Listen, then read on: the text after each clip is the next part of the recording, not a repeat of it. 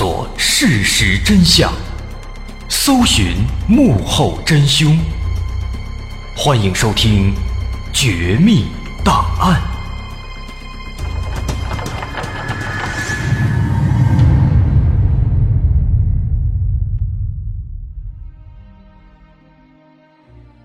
还原事实，探索真相。欢迎来到今天的《绝密档案》，我是大碗。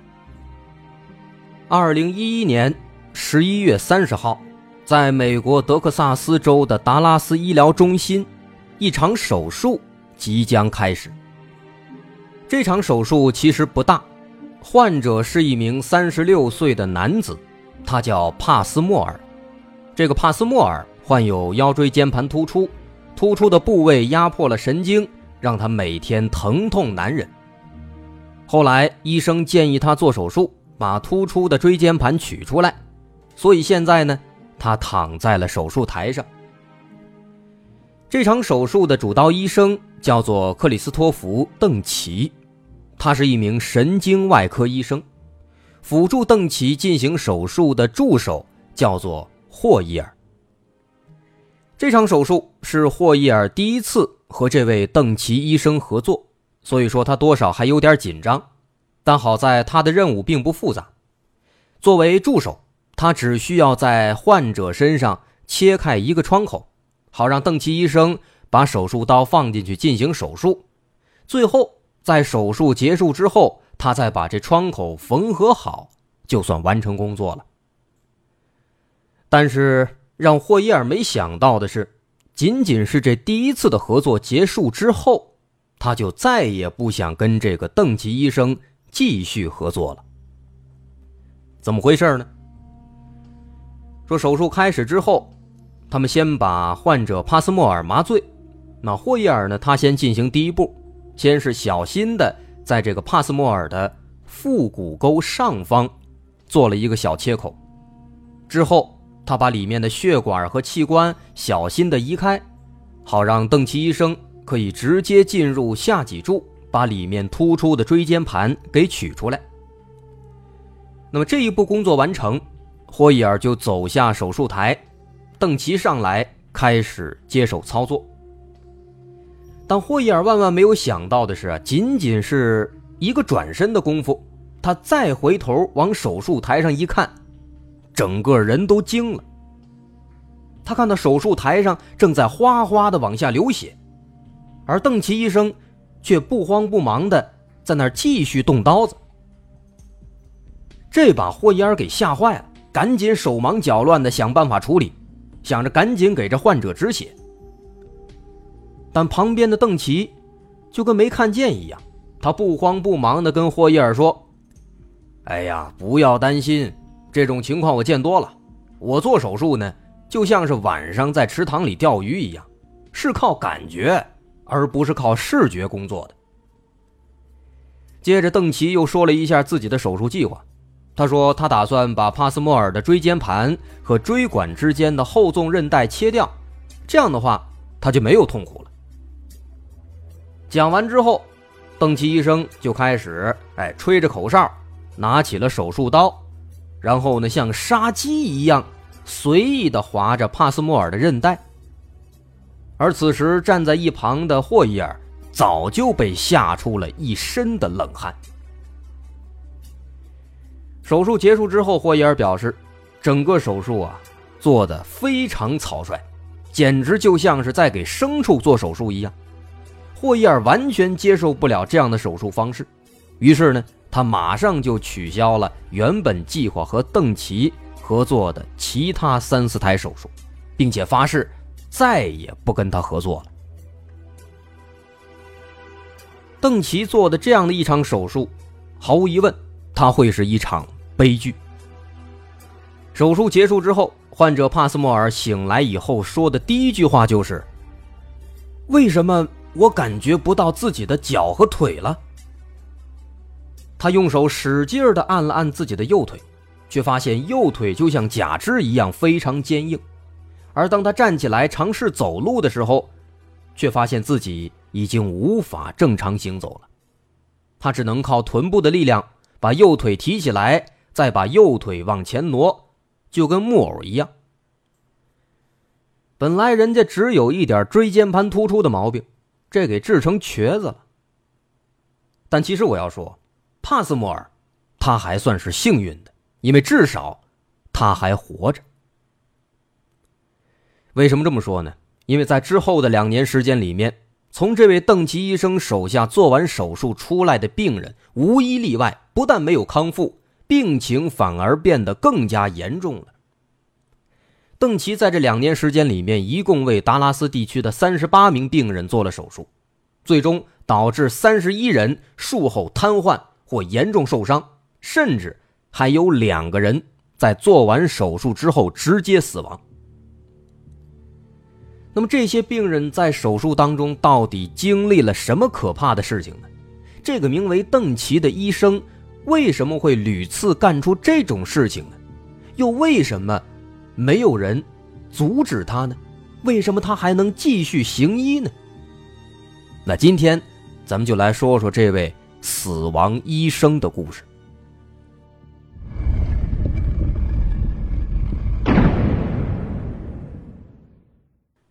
这个克里斯托弗·邓奇，因为他的这些光荣事迹啊，当然这光荣他是带引号的。那后来呢，人们给他起了一个可怕的名字，叫他“死亡博士”。或死亡医生，真的是人如其名啊！他曾经在德克萨斯州的很多家医院总计当了两年左右的外科医生，直到二零一三年，因为他的行为实在是恶劣至极，才最终被吊销了执照。在这两年时间里面，邓奇做了很多例背部手术，但手术结果无一例外。所有从手术室里出来的病人，不是瘫了就是死了。除了刚刚咱们说的帕斯莫尔之外，还有很多人都经历了那种可怕的手术。从二零一一年开始，邓奇他首先是在达拉斯微创脊柱研究所开始了他的外科医生的生涯。但是刚上班之后不久。就发生了一件让所有人都感到很不爽的事情。当时他刚刚给一名病人做好手术，但是前脚刚做完，后脚他马上就扔下病人离开医院，跑到拉斯维加斯旅游去了。病人也不管了，也没有做后续的交接工作，直接一甩手走了。那这种不负责任的态度一下子就惹恼了研究所的领导。当时就想把他给开了。后来呢，这邓奇是苦苦哀求啊，说再给一次机会吧。领导一心软，也就答应了。但是接下来发生的事情，却让这位心软的领导是懊恼不已呀。在邓奇手下第一个出事的病人，他叫莫格洛夫。二零一一年十二月，邓奇为这个莫格洛夫。做完了腰椎前路融合手术，但手术之后，莫格洛夫不但没有感觉到病情减轻，反而感觉更加难受了。于是，在手术第二天，其他医生就为莫格洛夫做了一次背部的 CT 扫描，结果显示，这邓奇他做手术的时候啊，竟然在这名病人的体内留下了好几块骨头碎片。后来，这莫格洛夫没办法，不得不又开了一次刀，把这些碎片给取了出来。当然，这例手术这还算是好的，起码就这么几个骨头碎块。这事之后，过了两个月，到了二零一二年二月，这时候呢，邓奇给一个叫做杰瑞·萨默斯的患者做手术，但这手术做完没多久，另一位医生就发现。这个萨默斯啊，这个病人他的脊髓动脉竟然变得严重受损了，而且手术三天以后，这个病人直接瘫痪了，这很不合理。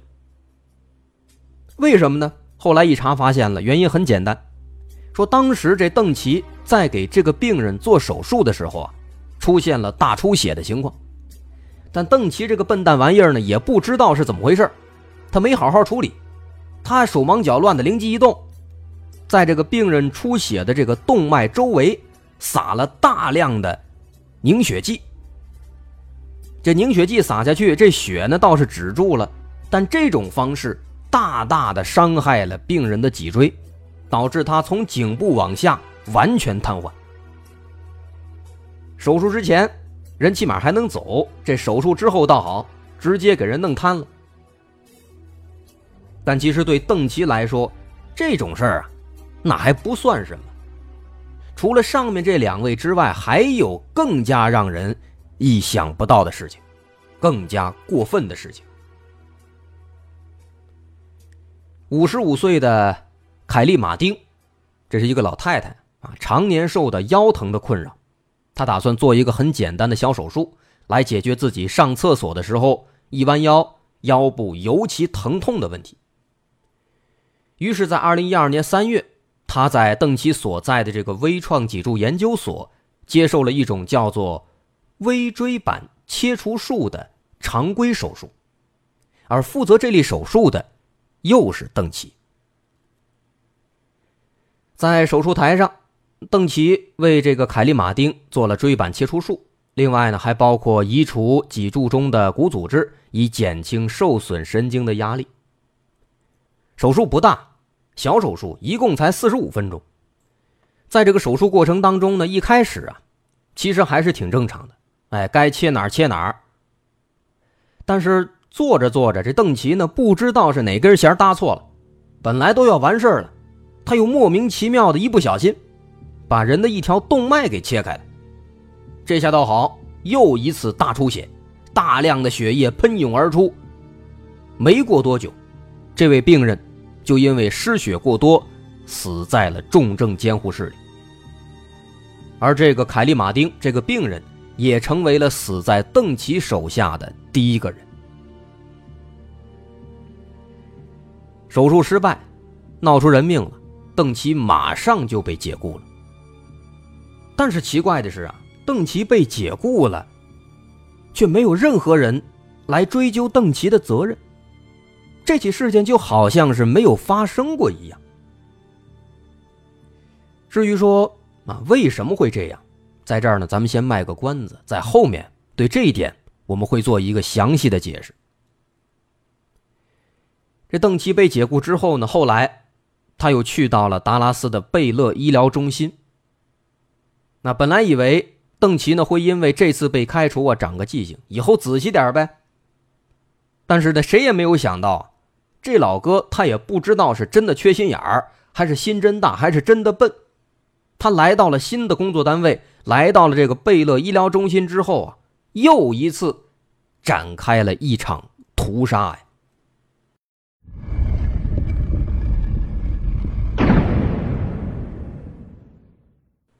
二零一二年七月，有一个叫弗洛拉·布朗的人来到了贝勒医疗中心，他准备做一个颈椎融合术，以减轻他的颈部和肩部的疼痛。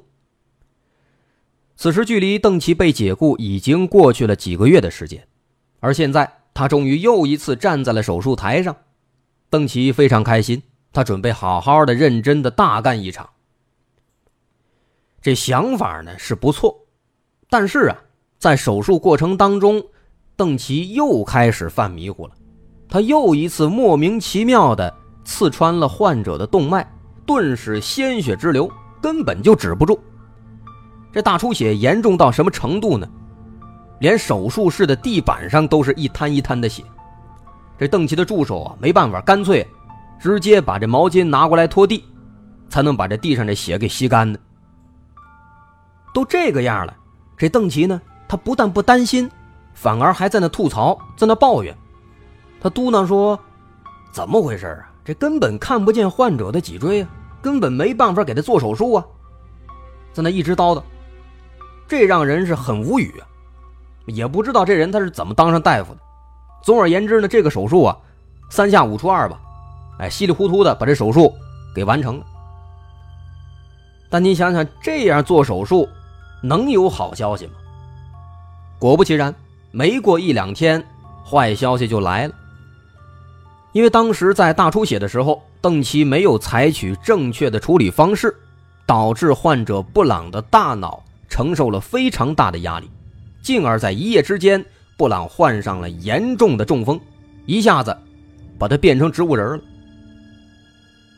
就这样，几天之后啊，布朗的家人再也受不了了，他们不忍心看着布朗躺在床上生不如死，所以最终，家属决定摘除布朗的生命维持装置，让他彻底离开了痛苦。也离开了人世。可以说，这起手术，邓奇又间接的杀死了一个人。直到后来，有一名神经外科医生在研究起这起手术的时候，才发现，除了邓奇没有处理好大出血之外，这场悲剧真正的罪魁祸首，其实是一枚螺丝钉。那当时。邓奇不小心把这颗螺丝钉留在了这个患者布朗的体内，而这颗螺丝钉，它不仅穿透了布朗的动脉，还堵住了动脉里的血液，直接导致他成为了植物人。而邓奇在手术之前对这个布朗他的病情的诊断，那更是荒谬，完全就是狗带嚼子胡勒呀！他这种完全错误的诊断，又导致他在完全错误的部位给病人开了一刀，做了一场根本没有意义的手术。这就好比说，一个人得了痔疮想做手术，结果呢，医生却给他在这脚丫子上给开了一刀，这不胡闹吗？然而无独有偶，就在这个布朗中风的当天。邓奇又做了一例手术，这次呢，他又把一个螺丝钉落在病人体内了，而这颗钉子正好卡在一根神经上。好家伙，病人做完手术之后啊，疼的站都站不起来了，这汗珠子啊直往下冒，末了只能是重新再做一次手术。您看，这邓奇刚刚来到这个贝勒医疗中心。屁股还没坐热呢，这马上就出现了两起如此严重的医疗事故。不用想啊，这贝勒医疗中心肯定也得给他开除啊。但是呢，这狡猾的邓奇一看自己玩砸了，没等医疗中心开口，自己悄没声的写了一封辞职信，然后溜之大吉了。再之后呢？他就来到了他所在的最后一家医院——达拉斯医疗中心。但是奇怪的是啊，邓奇在申请这份工作的时候，他的档案资料里面却显示他没有任何的不良记录。他所犯下的那些医疗事故，把人致死、把人致瘫等等这些事故，全部都没有被记录下来，就好像从来没有发生过一样。啊，至于说为什么会这样，这一点后面咱们也会交代。总而言之呢，说当时这达拉斯医疗中心一看啊，一看这大夫这个简历、这档案，这不挺好吗？挺优秀吗？就把他给雇佣了。但是我们都知道啊，实际情况并非如此。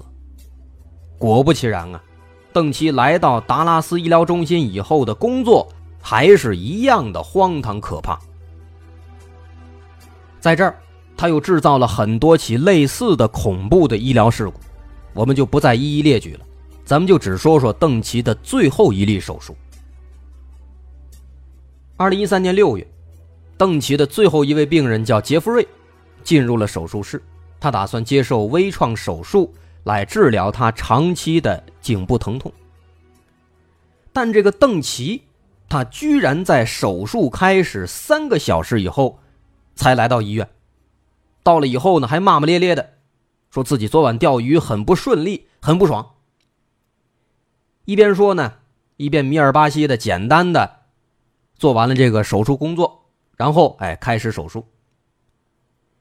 在准备切开这个椎动脉之前，邓奇呢也不知道啊他是怎么回事，他切的地方切错了，他直接在距离这椎动脉一厘米的地方给开了口了。而且更加荒唐的是呢，他还把杰弗瑞的颈部的肌肉给当成肿瘤了，就这么一刀下去之后啊，直接把人的声带给切断了，还顺带着切除了人家的三分之二的食道。这不完蛋了吗？邓琪过了一会儿呢，也缓过神来了，一看，哎呦，这不切错了吗？他倒也没慌，真的是丝毫不慌啊，随手拿了一块手术海绵，给塞到人家食道里了，然后呢，叽里呱嚓又给缝起来了。那根据这个邓琪当时的同事后来说，说杰弗瑞这个手术啊，真的做的太糟糕了，一开始邓琪下刀的地方就下错了。离那正确切口还一厘米呢。啊，当时旁边那助手啊也不敢问，人家还以为，哎呦，这可能是大师用的什么新型的手术方法。那直到后来，他们才惊讶的发现，邓琪这简直就是在胡闹啊！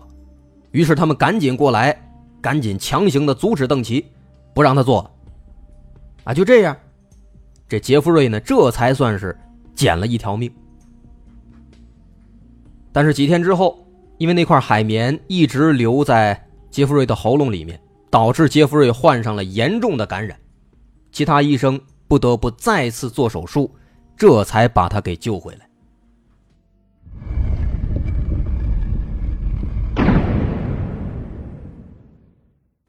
在杰弗瑞这起严重的医疗事故出现之后不久，政府终于对邓奇这个死亡医生做出了惩罚。二零一三年十二月。他的医生执照被永久吊销了，由于多次手术操作不当，导致两名病人死亡，并对其他几十名病人造成了严重损害。后来，二零一五年七月，德克萨斯州政府以五项严重人身伤害加重攻击罪和一项伤害老年人罪逮捕了邓奇，并判处他终身监禁，而邓奇也成为了第一个。因医疗事故而被判终生监禁的医生。那么到这儿，这邓琪的结局是有了，但是很多谜团啊，我们好像还没有解开。啊，首先就是这个所谓的死亡医生，他为什么要屡次搞事情害人呢？他是有意如此，还是真的笨呢？如果说他真的是笨，那么这样的人是如何成为一名医生的呢？最最重要的是，为什么他屡次制造医疗事故，却仍然能够继续行医呢？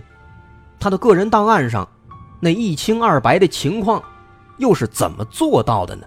到底是谁在保护他呢？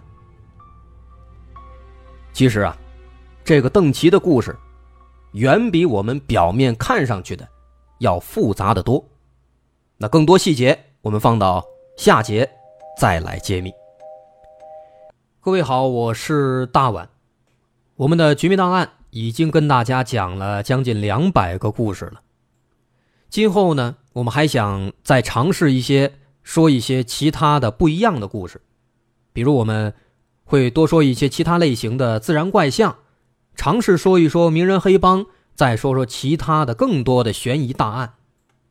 更多的新的内容，我们都会放到我们的新专辑。《绝密档案：深夜调查局》当中，目前这档专辑已经上线了，在喜马拉雅独家播出，大家可以搜索《绝密档案：深夜调查局》就能找到了。